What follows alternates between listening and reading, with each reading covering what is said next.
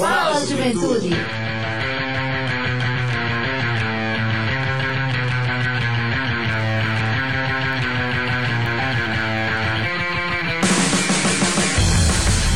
Boa noite, boa noite, Juventude Paraibana, muito boa noite. Está entrando no ar o seu programa, o nosso programa, o programa de toda a juventude da Paraíba, o Fala Juventude.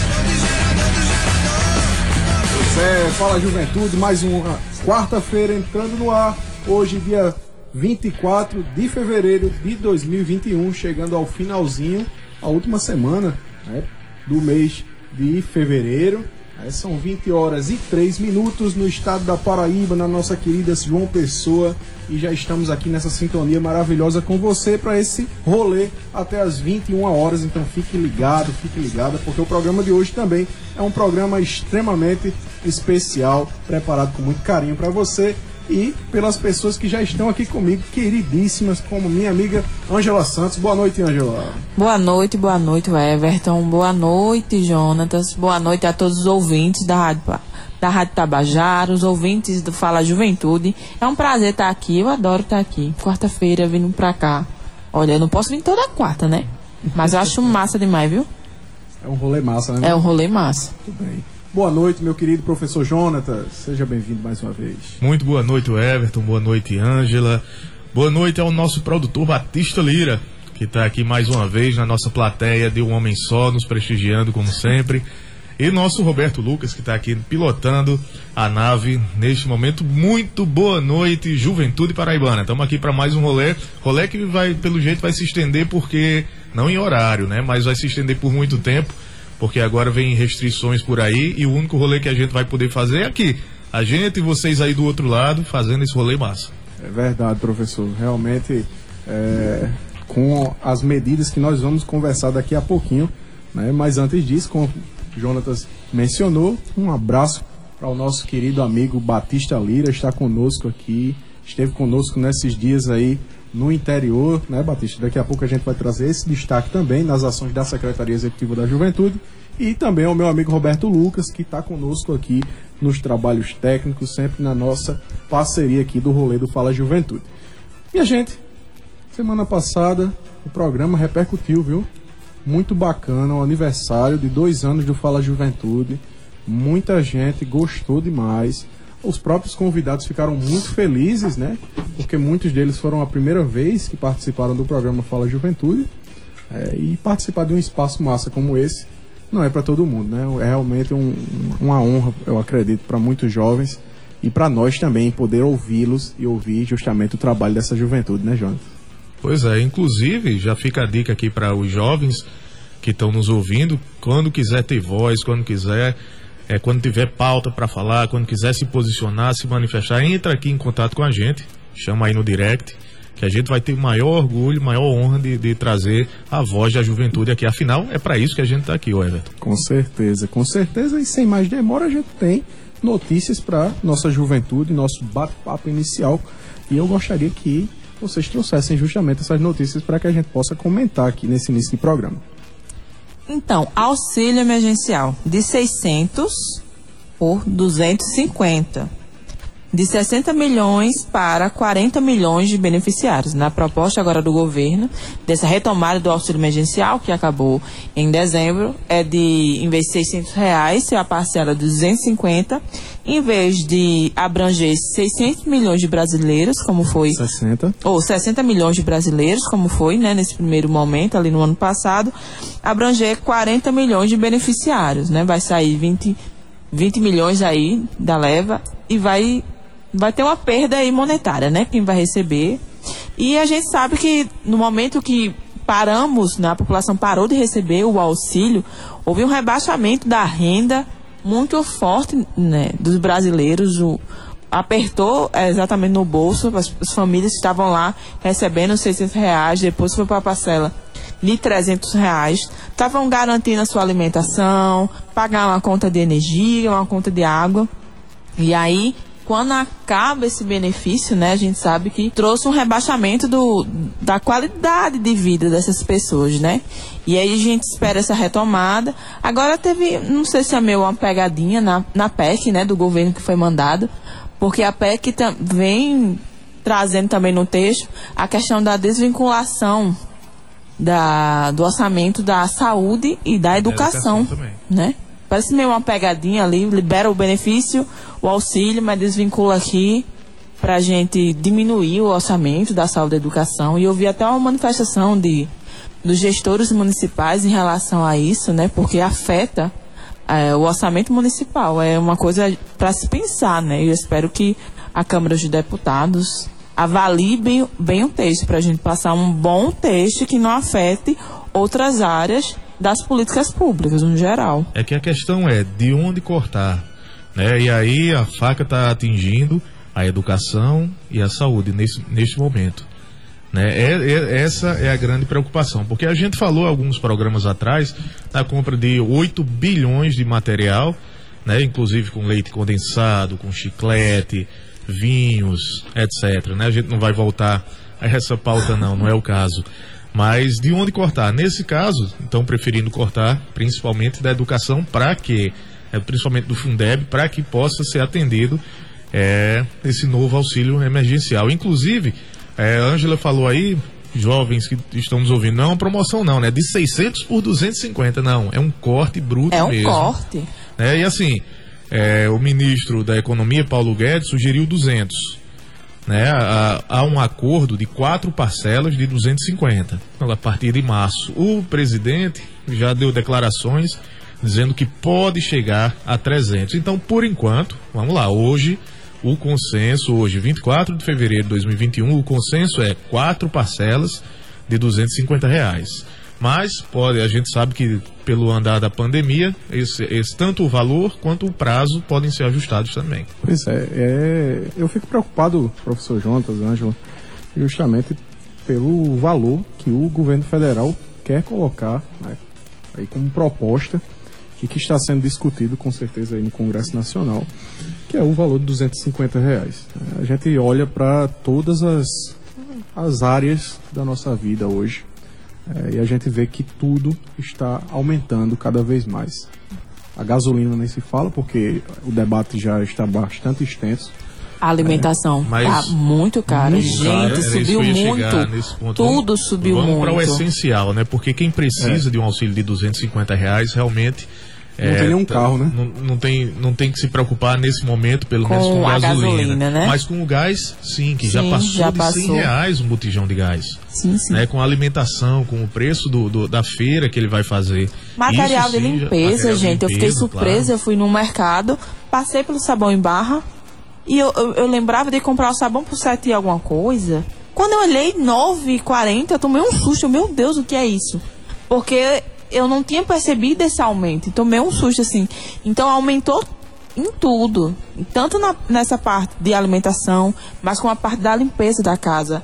A higiene pessoal, assim, deu um salto. Então você fica pensando, com 250 reais de auxílio, como vai ser essa estrutura para essa família, né? Associado a isso, a gente tem também a questão do, do, por exemplo, da suspensão temporária de aulas. Sim. né? E aí a- as crianças vão estar em casa mais tempo, vão demandar mais, inclusive, de, de alimentos de alimento, de casa. verdade. Porque É, não, não é só o a almoço e jantar, também. né, Isso. Jonas, para criança. Tem que ter um Na lanche. escola ele tem o lanche, né? Alguns têm almoço na escola também. E tudo isso vai aumentar e vai impactar na vida dessa família. E claro, de muitos jovens que nos ouvem também, que dependem desse auxílio emergencial, que receberam no ano passado e dependem dessa continuação, também podem nos dar um- uma opinião aí, inclusive. Pois é. Vamos ver como é que fica. E eu espero realmente que o governo tenha bom senso, né?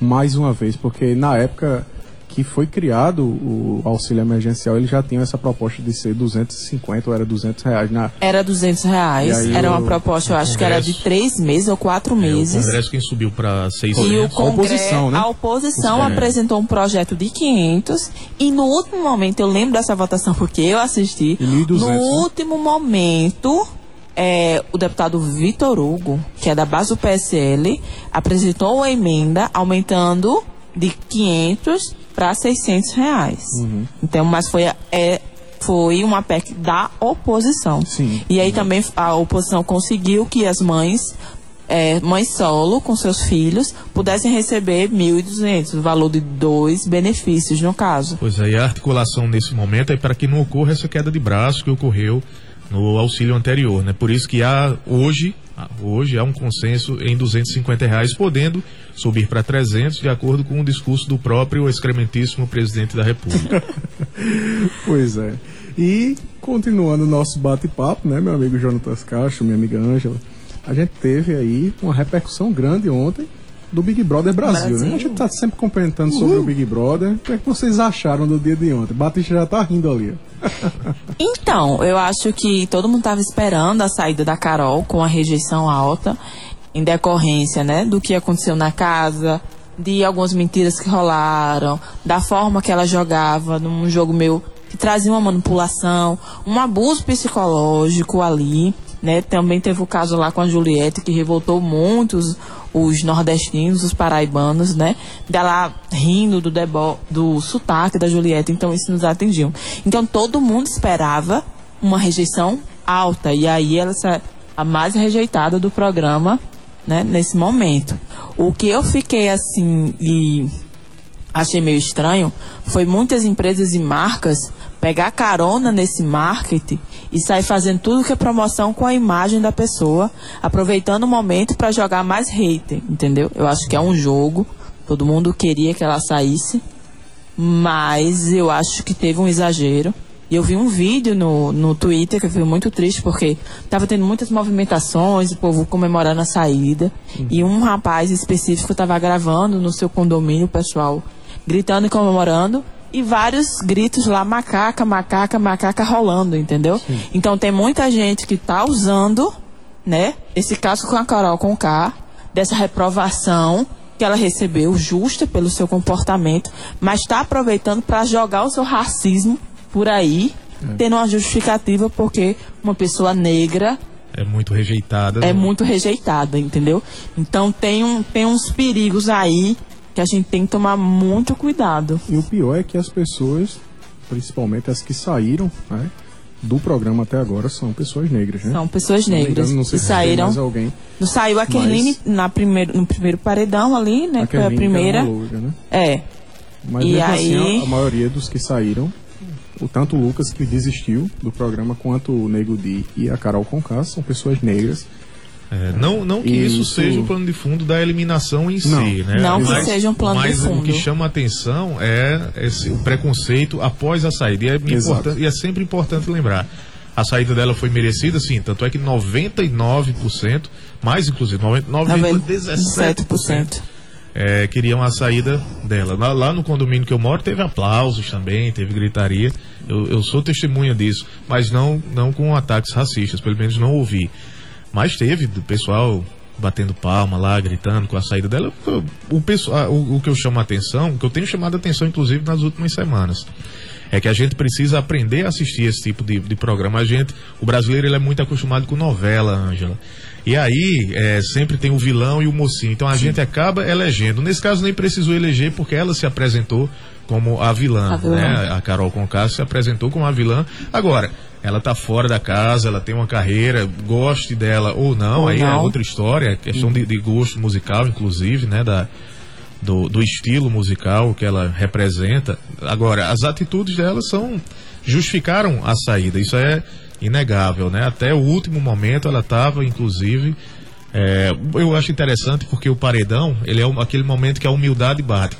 Todo mundo no confessionário e pede para ficar. E ela nem, nem essa humildade teve né? Ah, eu quero sair mesmo, é meio que para justificar, é, eu sou tão querida que é. que o pessoal acabou me... votando para me ajudar pra a sair me ajudar casa, a sair né? porque eu quero sair. Nem nesse momento de paredão ela teve a humildade, mas aí é, vai responder criminalmente, inclusive, por atitude geral. O próprio Lucas já disse que vai processá-la criminalmente, e aí ela vai responder é, com prejuízos na carreira, que já são notórios. Já são, já são notórios. É, já está amplamente divulgado né, vai responder, no caso, financeiramente, criminalmente, quando couber, mas não cabe a gente agora né, nós, sociedade brasileira, que ela saiu, a gente agora, a partir de agora, ficar julgando. Ela vai ser julgada nas esferas específicas, vai continuar com o trabalho dela, há quem goste e quem vai continuar seguindo, e que, que, que fica a mensagem, acabou o jogo. Acabou, acabou o jogo, o jogo ela foi e justamente ela, ela tem direito agora de construir, vamos dizer,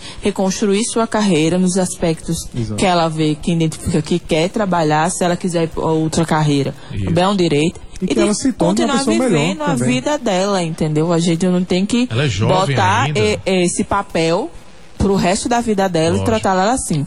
Eu não acompanhava antes do BBB, nunca fui muito escutar a Carol e continuo hoje sem acompanhar, mas tem gente, né, que ah, não gosta de você, não acompanha você, mas tá lá no seu Instagram tudo é, esculhambando, é, sempre com os comentários negativos.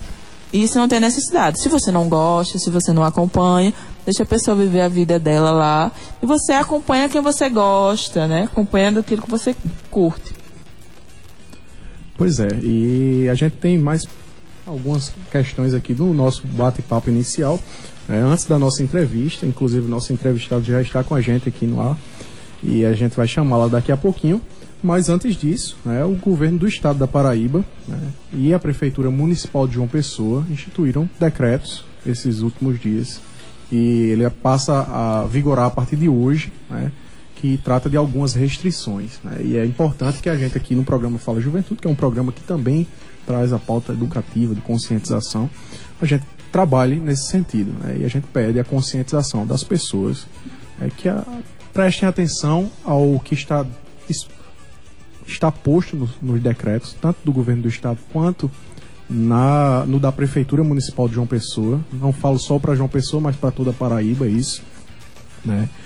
E também é, com relação aos horários, gente. A, as ruas terão que. Todo mundo terá que estar dentro de casa a partir das 22 horas até as 5 horas da manhã. Então, por favor, para que vocês não tenham problema, para que a gente não venha ter constrangimentos. A população, a gente pede que, encarecidamente, que as pessoas estejam nas suas casas a partir das 22 horas, salvo aquelas pessoas que têm justificativo de trabalho, que estão retornando para o trabalho. A gente pede realmente essa conscientização. É para o bem das pessoas, é para o bem das nossas vidas, né, professor Jonatas Ângelo? Para que a gente possa é, sair desse momento mais crítico que a Paraíba entrou nesses últimos dias, principalmente. Não só a Paraíba, né? O Brasil inteiro. O Brasil está né, no pior momento da, da pandemia. Eu quero chamar a atenção, inclusive, a, a Covid-19. Final de 2019 começou, a gente já está em 2021, pessoal. E a pandemia não acabou ainda. Tanto é que a gente atingiu hoje a triste marca de 250 mil mortes oficiais pela Covid-19. Para a gente ter uma ideia, em 23 de dezembro, ou seja, antes do período de festas, Natal, Réveillon e ah, posteriormente Carnaval também, que a gente vai ver se teve algum impacto negativo, que é, que é o que as autoridades estão esperando, inclusive, né? É um aumento por causa do Carnaval. Para você ter uma ideia, em 23 de dezembro, antes de tudo, eram 189 mil mortes. E agora a gente já chegou a 250. É, o Amazonas, por exemplo, em 2021 já teve mais mortes confirmadas do que em 2020 inteiro. São 54 dias de 2021 apenas e já são 5.288 mortes no estado do Amazonas contra 5.285 em 2020 inteiro. É então a gente está então, é, o respeito a, a, essas novas normas se deve em relação a isso. A gente precisa realmente se cuidar, cuidar da nossa sociedade, cuidar da saúde coletiva como um todo, e é por isso que a gente reitera e pede o respeito às normas e a conscientização para que a gente possa sair desse momento de crise mais agravada. Perfeito.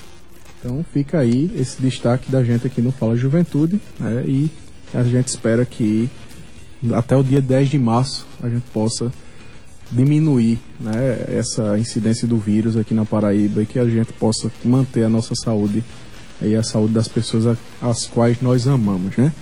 Sem mais demora, né, a gente hoje está tratando sobre um tema muito importante que é justamente a conquista do voto feminino.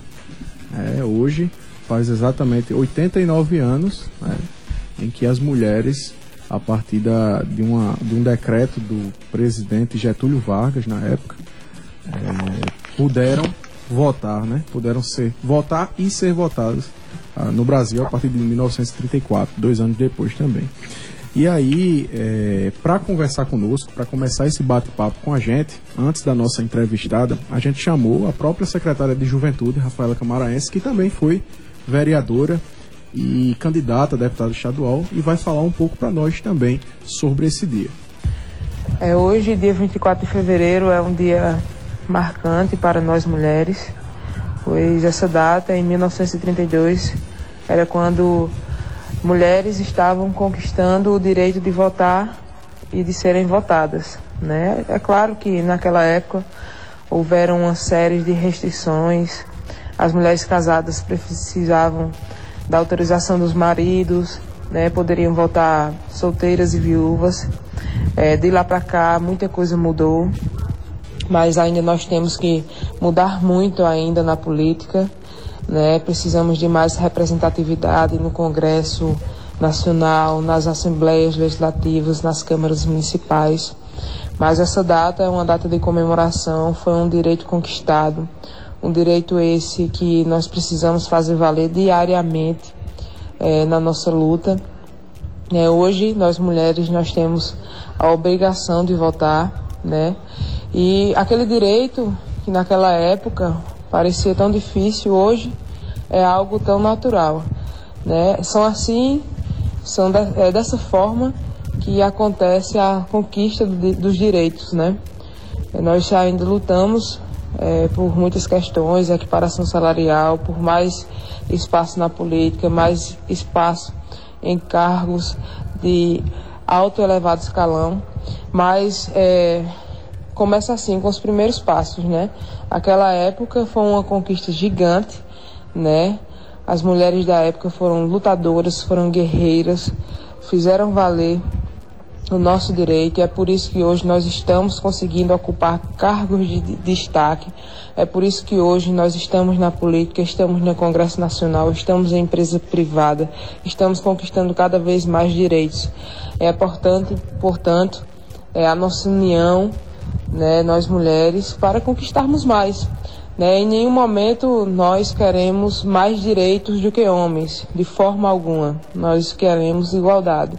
E a igualdade, ela vem através de muita luta e de muita conquista, porque ainda há um cenário muito difícil para a mulher. Né? Nós lutamos diariamente contra a violência doméstica. Enfim, são uma série de problemáticas que nós ainda, nós ainda temos que vencer, mas eu tenho certeza que com a nossa união, com a força de luta de mulheres guerreiras que nós temos, que diariamente labutam e que buscam é, ter equiparação de direitos, é, nós vamos conquistar cada vez mais. Né? Hoje um dia muito importante, só um momento de relembrar bastante, é, de agradecer essas mulheres que fizeram história e que graças a ela, a, graças a elas hoje nós podemos também fazer história. Muito obrigado, secretária Rafaela Camaraense. É, como eu disse, Rafaela é uma jovem secretária de governo hoje, né, já foi vereadora por dois mandatos na cidade de Cuité, no Curimataú Paraibano, e candidata a deputada estadual em 2018.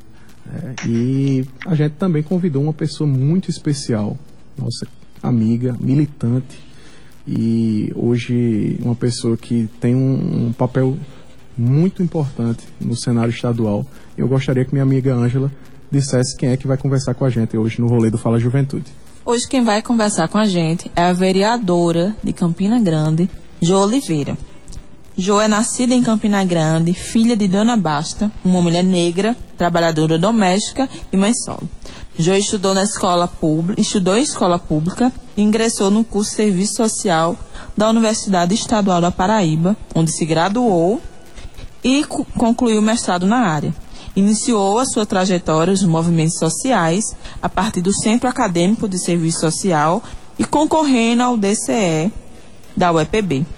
Militou no segmento da juventude, através da pastoral do meio popular e, posteriormente, na Associação de Juventude pelo Resgate à Cultura e Cidadania, na qual é, é sócia fundadora. Em 2015, foi uma das organizadoras da Marcha Nacional das Mulheres Negras. entrou na disputa política eleitoral em 2016, candidatando-se vereadora e obteve 1.544 votos e ficando na primeira suplência. Em 2020, novamente candidata, alcançou a vitória com 3.050 votos, entrando para a história como a primeira mulher negra a ser eleita vereadora de Campina Grande.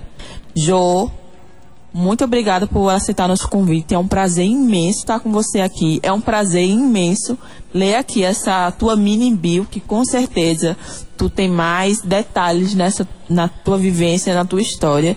E deve ser maravilhoso escutar a tua história, essas tuas vivências. E eu estou extremamente agraciada e super curiosa para estar tá batendo esse papo aqui hoje. Boa noite, Ju. Seja bem-vinda ao Fala Juventude. Boa noite. Consegue me ouvir direitinho? Sim. Ótimo, então. então vamos lá, é só um teste de tecnologia, né? Primeiro, eu que agradeço o convite, fico muito feliz de ter a possibilidade de estar aqui hoje partilhando desse espaço, que inclusive fala juventudes, mas do que eu pude, do que eu pude acompanhar desde o comecinho, fala de todas as pautas que dizem respeito a nós na sociedade, né, no dia a dia. Quero agradecer a Ângela pela leitura né, da minha apresentação. Sempre que eu escuto ela, eu entendo exatamente por que, que a gente está aqui, né?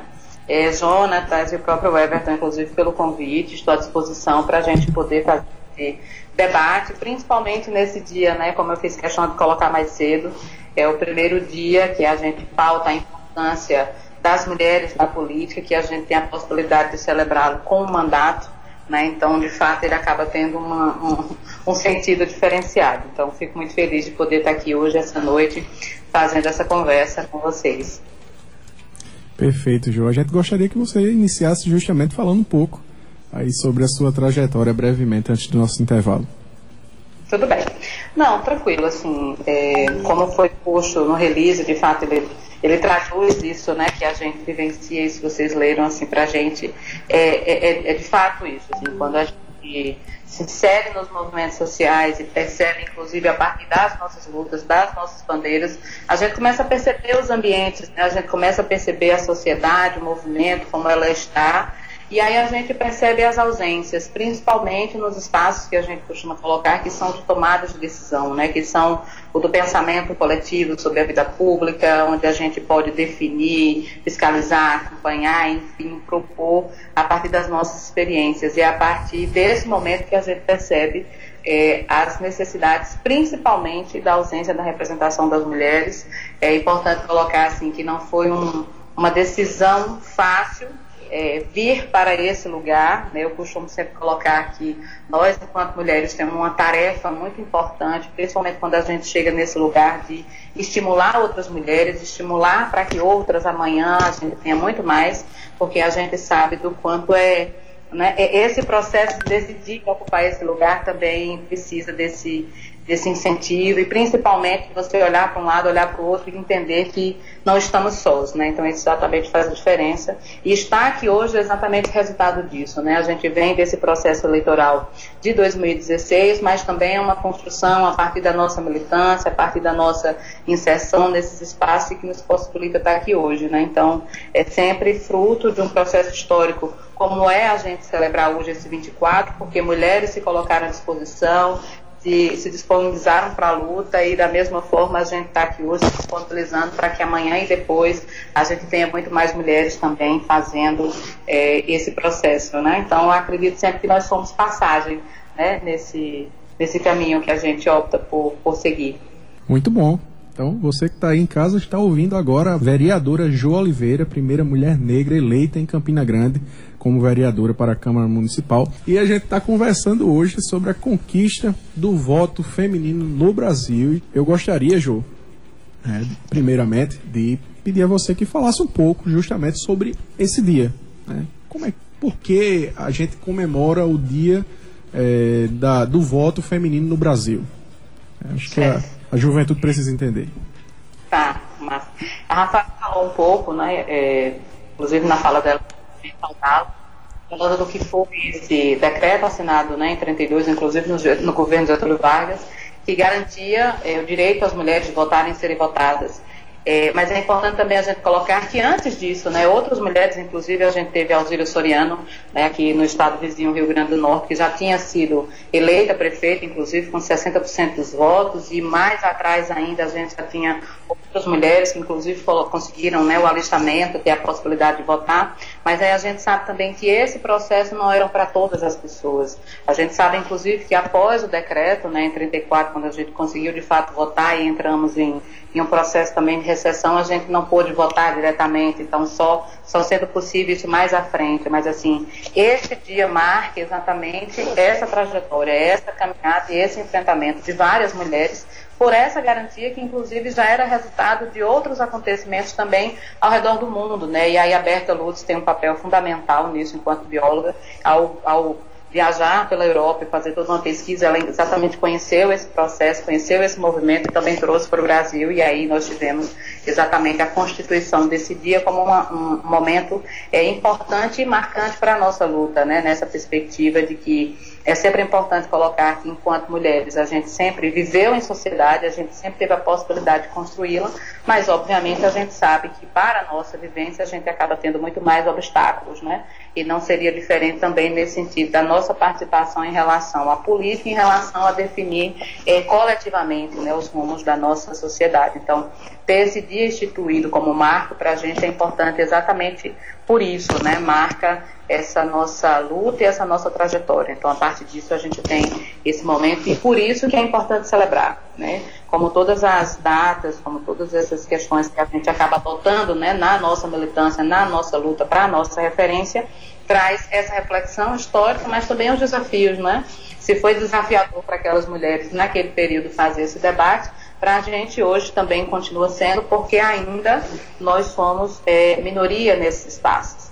Né? É sempre importante colocar, tem até uma fala da Flávia Biroli, né? quando se comparado o Brasil, por exemplo, aos outros 190 países, 194 países, né, quando tem um observatório, inclusive, do lugar e da, da representação das mulheres, nós, enquanto Brasil, estamos na eu nunca, nunca sei dizer esse, esse número né, na ordem, mas enfim, na posição 153. Então, assim, ainda é um lugar muito baixo diante daquilo que nós somos. E aí eu faço sempre questão de colocar é, percentual da população, enquanto mulheres nós somos a maioria, nós somos 52% dessa população, e principalmente enquanto eleitoras, né, nós somos hoje 53%. Então a gente tem a possibilidade real de eleger presidentes, deputados e deputadas né, federais, estadual, é, vereadores, prefeitas, e aí a gente ainda não tem é, essa mesma, essa, esse, esse mesmo percentual do nosso quantitativo em relação a esses espaços. Então, esse dia também serve para a gente fazer esse debate e essa reflexão.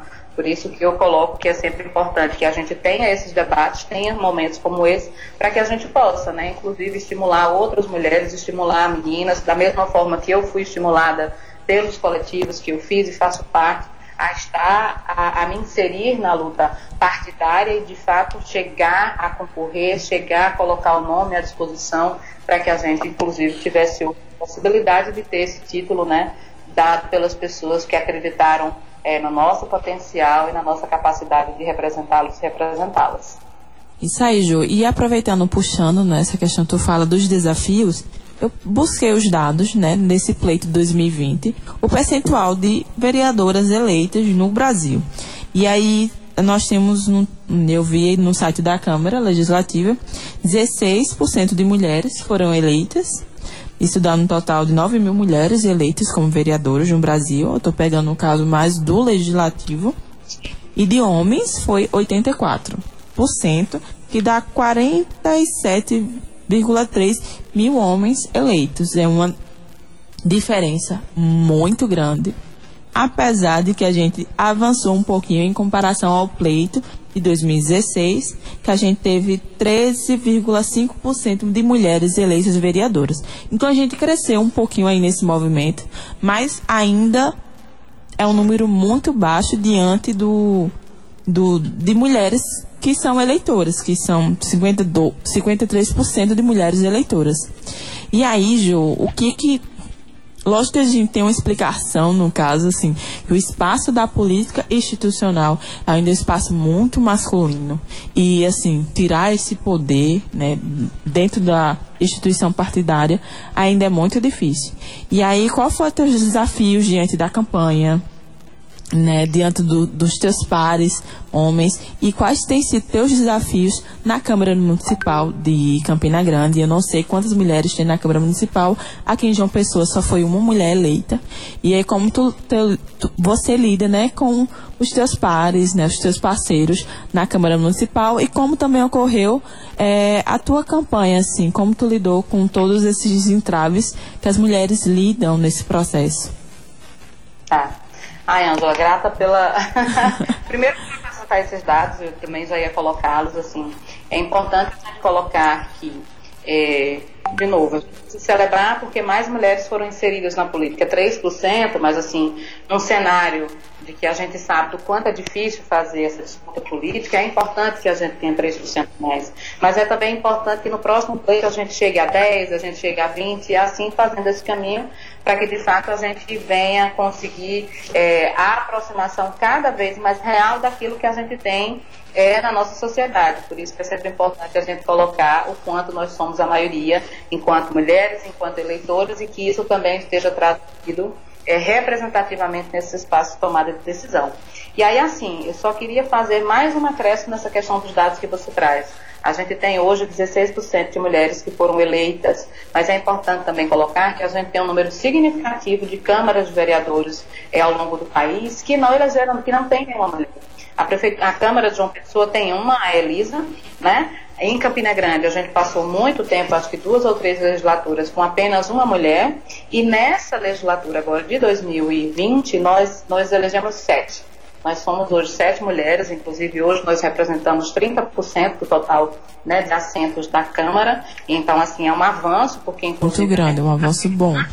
Esse ambiente. Inclusive, a gente quase que dobra né, a, a esse percentual nacional. E aí é importante, por isso que eu, eu, eu faço sempre questão de trazer esse recorte de Campina Grande quando a gente compara ao resto do país, porque inclusive nós fomos, nós fomos a segunda Câmara é, a nível de país que mais elegeu mulheres. Então, por isso que a gente precisa celebrar. Obviamente que a gente também precisa compreender que algumas dessas mulheres têm uma relação com a política anterior, têm já seus maridos respectivos que estão do universo da política e também acabam promoção desse processo, que aí é, é onde entra exatamente o desafio para uma candidatura como a nossa, por exemplo, porque a gente não faz parte né, desse, desse rol político tradicional, nós não temos um nome é, já ligado à política, nós não vemos, a gente não vem de uma família de políticos, e aí por isso que eu faço sempre questão de colocar nessa minha apresentação que eu sou Jo, filha de Baixa, que é trabalhadora doméstica, que é exatamente para marcar essa diferença, né, quando a gente compara o nosso perfil com o perfil de outras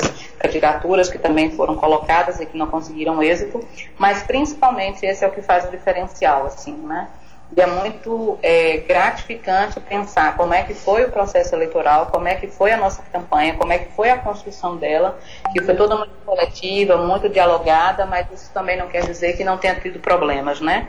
A todo momento, enquanto mulheres, e principalmente enquanto mulher negra, que não vem dessa tradição política, a gente precisa estar reforçando a nossa capacidade, a gente precisa estar dizendo que nós temos condições de ocupar esses lugares, e em todo momento a gente está fazendo muito dessa tarefa pedagógica, sabe, Ângela? A gente está sempre dizendo que, enquanto mulher preta, filha trabalhadora doméstica, a gente tem condições sim de falar sobre a nossa cidade, a gente tem condições sim de ocupar aquele lugar, a gente tem condições sim de apresentar projetos políticos, de promover audiências públicas, de trazer o debate, de chamar as pessoas a ocupar aqueles lugares e, principalmente, trazer para esse ambiente é a diversidade que é a nossa cidade, que é o nosso estado, que é o nosso país, né? Então, assim, é importante fazer exatamente fazer essa reflexão, porque acaba sendo também uma tarefa pedagógica, de colocar que o nosso perfil é possível também estar lá. Então, é, é até interessante quando as pessoas vão dialogar com a gente e começam a dizer, ó, oh,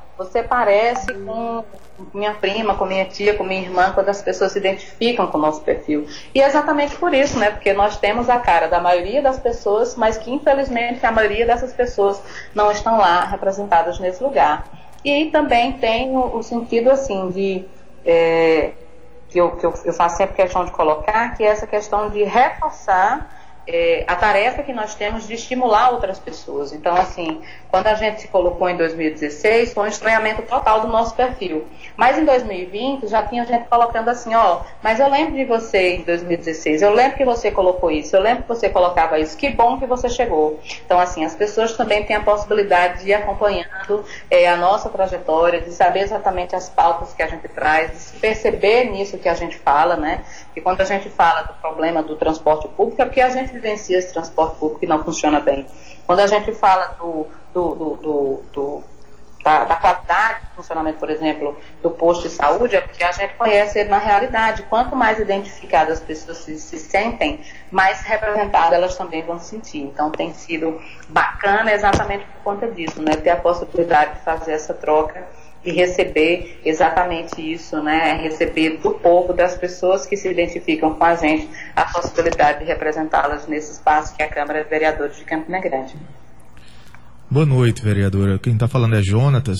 Agradecer mais uma vez a participação e dizer da honra que é recebê-la aqui no, no Fala Juventude.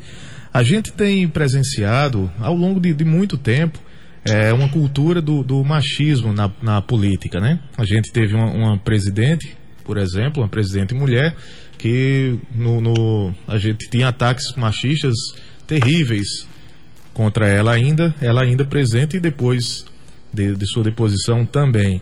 A gente tem, por exemplo, a, a, deputada estadual por São Paulo, Isa Pena, que foi vítima de um assédio é, bem, é, bem recente, né, no fim do ano passado.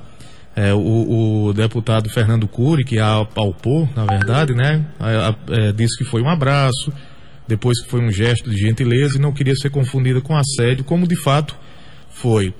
E inúmeros outros exemplos em que, por exemplo, quando a deputada Manuela Dávila, quando ela era deputada, né, era a musa do Congresso. Então a gente tem alguns marcos assim femininos, que é a musa, é bonita, mas não pela capacidade política. Como é, enfrentar isso? Quais são os principais desafios para enfrentar esse, e tentar desconstruir essa cultura machista na política?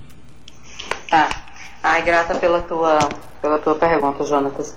É, eu, eu, fico, eu, eu tenho exatamente esse olhar muito atento, a gente, enquanto mulher, e aí Ângela, inclusive, está aqui, as mulheres que também nos acompanham, nos ouvem, sabem o quanto a gente precisa estar atento é para todos os lugares, atentas para todos os lugares que a gente vivencia, né? Se a gente está é, no, no, transporte coletivo, se a gente está no transporte por aplicativo, se a gente está na praia, se a gente está na festa, enfim, a gente precisa estar tá sempre muito atenta para como com os outros vão lidar com a gente, né? Enfim, acaba sendo um mecanismo de defesa. E não é diferente também nesse ambiente da política, né? A violência, ela também é, está nesse lugar, ela também está institucionalizada no ambiente da política. E aí é importante colocar na, no, no, interior dos partidos, né? Infelizmente a gente precisa colocar isso, nessa relação que a gente vivencia em sociedade né, com os nossos pares, mas, assim, neste ambiente que a gente tem vivenciado, hoje até então, e aí é importante colocar, a gente tem quase dois meses de mandato, ainda não vivenciando situações tão diretas nesse sentido.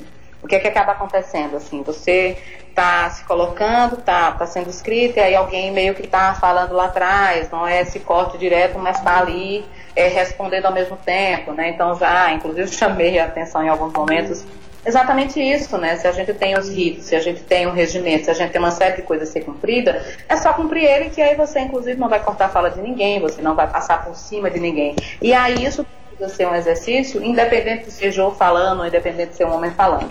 Mas aí a gente sabe que muitas vezes as nossas falas elas podem ser diminuídas ou descaracterizadas a depender de como a gente vista, como a gente fala, como a gente se porte. E infelizmente acaba sendo também só um mecanismo, mais um mecanismo para deslegitimar a nossa né? Então, assim, espero que de fato a gente não passe por situações como essas mulheres que você colocou vivenciam, que inclusive nós repudiamos veementemente, até porque a gente sabe o quanto é difícil estar nesses lugares e ser reduzida né, a uma característica, seja a ser musa ou no caso da Isa Penha, a Isa Penha colocar que foi somente um, um, carinho, um agrado, quando a gente sabe que não é dessa forma, né? Então, fico muito feliz, inclusive, do andamento que está o processo, inclusive poderia estar muito mais avançado, mas a gente sabe que não tem sido parado, inclusive enquanto organismos e movimentos têm cobrado, né, para que o, o, o deputado seja exemplarmente unido para que a gente consiga cada dia mais diminuindo, né, é, casos como esse, que outras mulheres, inclusive amanhã, percebam que também não é tão difícil estar nesse lugar. Porque uma das coisas que a gente mais escuta, e aí pode perguntar inclusive a outras mulheres, é: nossa, como você é corajosa, nossa, eu acho muito bacana, inclusive, mas eu acho que eu não teria coragem. Então, inclusive, é, provocar outras mulheres né, também estar nesse lugar e a gente ocupando cada vez mais esse espaço. Jo, é, Angela falou sobre essa questão do quantitativo de mulheres que são eleitoras e é, com relação às que são candidatas, né? É, que é um número bastante discrepante, apenas 23% dessas mulheres, né, do total de mulheres aptas a votar é, como eleitoras, são candidatas. E a gente fica muito preocupado, inclusive no Brasil, é, tem surgido movimentos de mulheres né, estimulando essa participação, como um exemplo Vamos Juntas, é, que inclusive é, foi criado pela Tabata Amaral, deputada federal, que passou aqui também pelo programa. E o que é que você acha desses movimentos hoje em dia? Ok. Não, eles são extremamente válidos e necessários, né? Até porque a gente fala dessa, dessa perspectiva, como a gente tem colocado sempre, de estimular outras mulheres, seja a partir de processo de formação, dessa perspectiva da organização mesmo nossa enquanto é, mulheres, segmentos, enfim, pautas daquilo que nos aglutina, seja nessa perspectiva principalmente de ocupação dos espaços, é, independente de, de ser, é, por exemplo, no partido, mas tipo a necessidade da gente ocupar os sindicatos, os diretórios, os estudantes, os lugares em que de fato a gente tem a possibilidade de conduzir, aglutinar e definir pautas, definir bandeiras, né? E isso é também fazer política. Então é extremamente importante.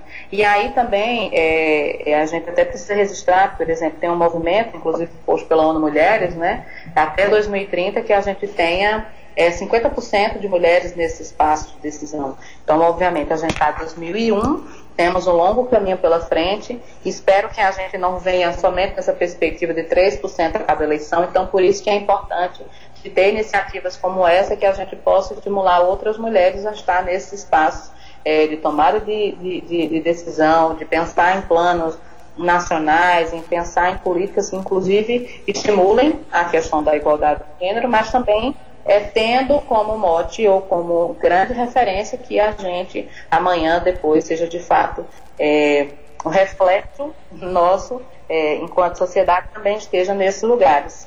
E para além de movimentos que estimulam essas candidaturas, a gente também vê um movimento de movimentos que ajudam, formam e ajudam as mulheres a estruturar suas campanhas, né? A montar suas equipes, a como montar seu gabinete.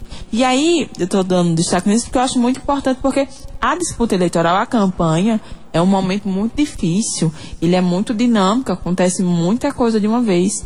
E às vezes é, você não tem um apoio partidário, você não teve uma experiência de fora, então você tem um treinamento ali específico, né?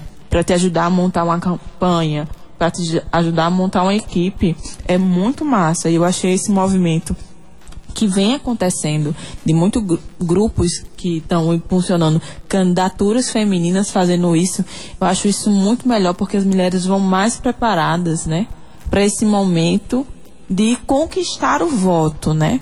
Porque para tá, está numa cadeira, você tem que conquistar o voto da população. Eu participei de algumas formações, não me candidatei, mas estava apoiando um, um, candidato, ajudei um amigo no momento escolhi. Mas participar das formações foi muito importante para mim, para me instigar a estar tá participando mais da atividade política. Sabe? Foi uma experiência pessoal minha. E eu achei massa e tá rolando muito assim no Brasil. Não sei se você participou de algum treinamento desse tipo, Ju. Mas eu achei assim, acho que tem iniciativas hoje que estão ajudando muitas mulheres por aí. Isso.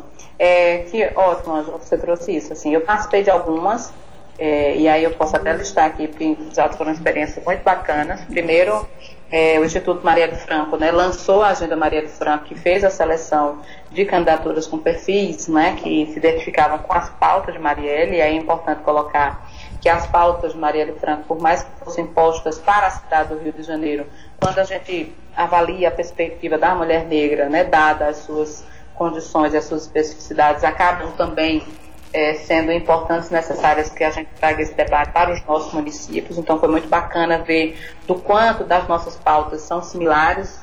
Né? Então, a gente teve a condição de fazer o acompanhamento a partir da Agenda Maria de Franco com o Instituto Maria de Franco. Participei de duas atividades com Mulheres Negras Decidem, assim, exatamente esse momento de formação, mas também foi uma coisa muito bacana, foi muita partilha, muitas mulheres negras, né?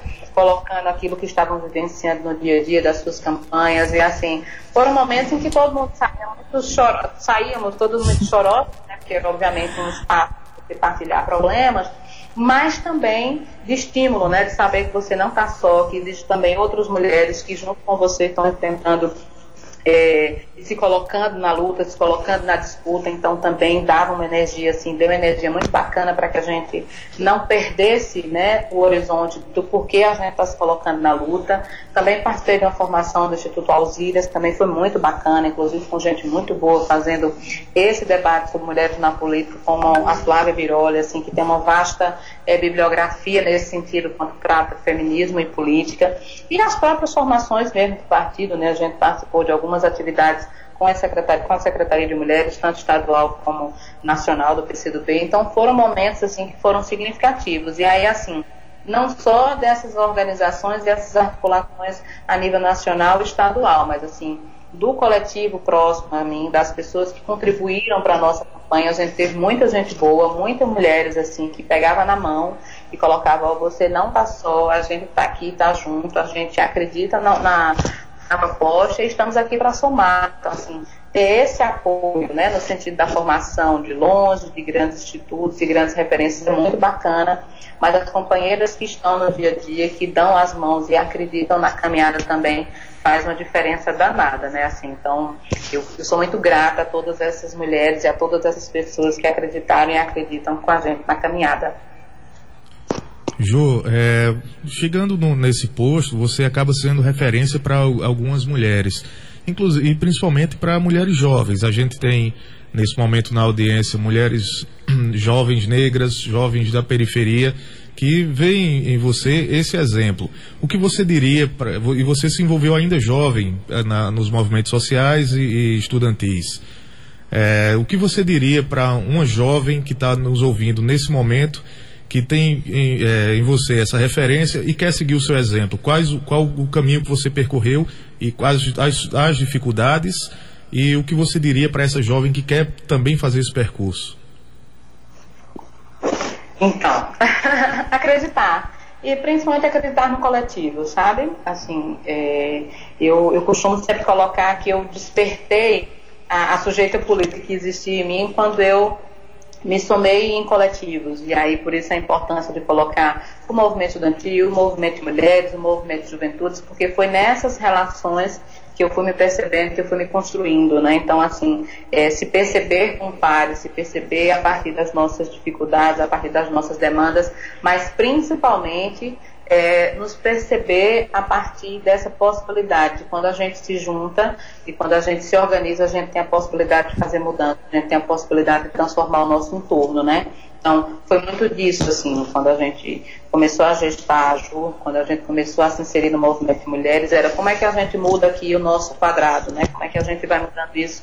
E isso vai reverberando, né? A gente tem a condição de ampliando esse espaço. Então, a organização, né, inclusive acreditando nas organizações populares, é extremamente importante isso.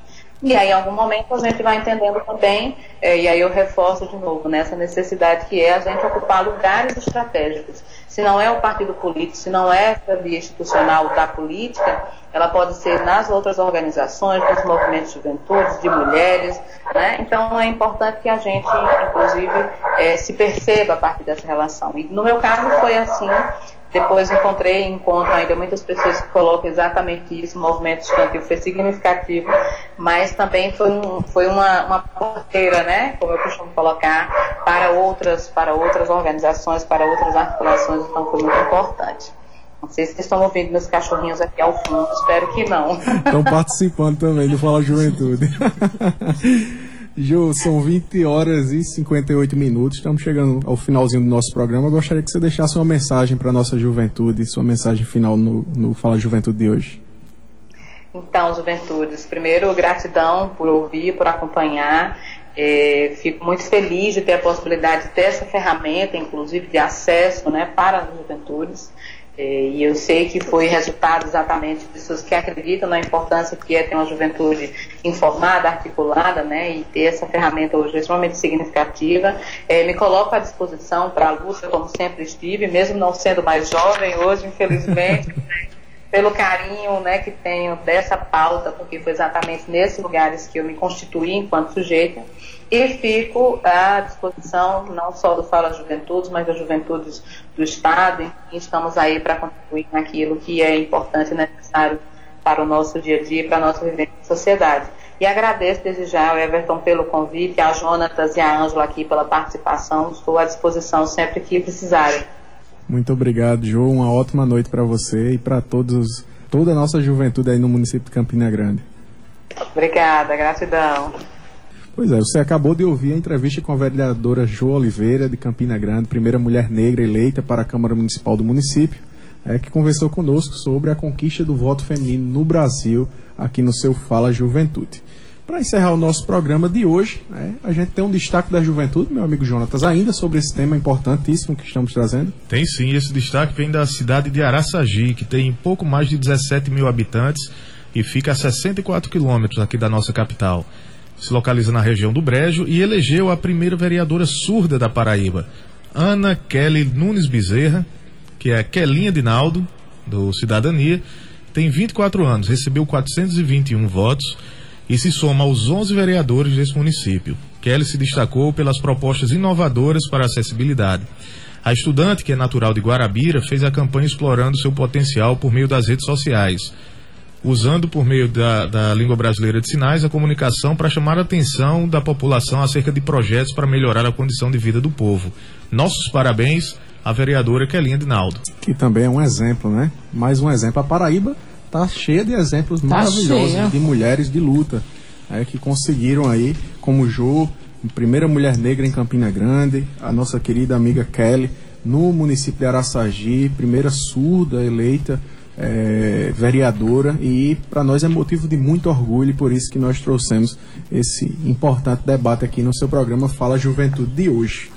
E encerrando, minha amiga Ângela, tem spoiler da semana para hoje? Tem sim. Nesta sexta-feira, seu fim de semana começa com muito alto astral. É que vai ter live da banda Eva às 20 horas no YouTube. Minha pequena Eva. Eita, Eva. vai dançar muito. pois é, meu amigo Jonatas, minha amiga Ângela. É, eu gostaria de mandar um abraço para os nossos ouvintes que interagiram conosco aqui. O José Carlos, lá na cidade de Juru. Né, estivemos com ele esses dias. Parabéns, José Carlos, pelo evento belíssimo que nós realizamos aí com vocês na Serra do Teixeira, com vários gestores da região, dos municípios circunvizinhos, os jovens, os prefeitos e prefeitas. Para nós, motivo de muito orgulho estar com vocês. É, mandar um abraço também para Débora, lá no bairro do Altiplano, que também está ouvindo o programa Fala Juventude, nosso amigo Luan Silva, é, da Juventude do Progressistas também, que foi presidente do Grêmio da Escola Cidadã Integral de Mangabeira. Então, um abraço para vocês ouvintes do programa Fala Juventude. É, a gente tem frase da semana hoje, Ângela, também. Tem sim. As mulheres divididas são fraqueza, juntas serão força. Berta Luz, bióloga e liderança dos, das ideias subfragistas no Brasil. Olha só, divididas são fraquezas, juntas serão uma força. Muito bem. O movimento sufragista foi muito importante, né? Sim, com certeza. Por isso que o Fala Juventude é tão essencial trazendo esse sistema, né, professor Jonatas? Pois é, o Fala Juventude tem trazido temas variados, temas diversos, e é isso que encanta a gente, é por isso que a gente acha tão curto o programa. E, ah, e já vou lhe dar uma dica, Everton, já que a vereadora Sim. se colocou à disposição, e a entrevista realmente é muito boa, nem dá pra gente fazer todas as perguntas que queria. E vamos aproveitar então, né? Com certeza, com certeza. Tinha muita coisa ainda pra perguntar. Nossa, você tava cheio de dúvida.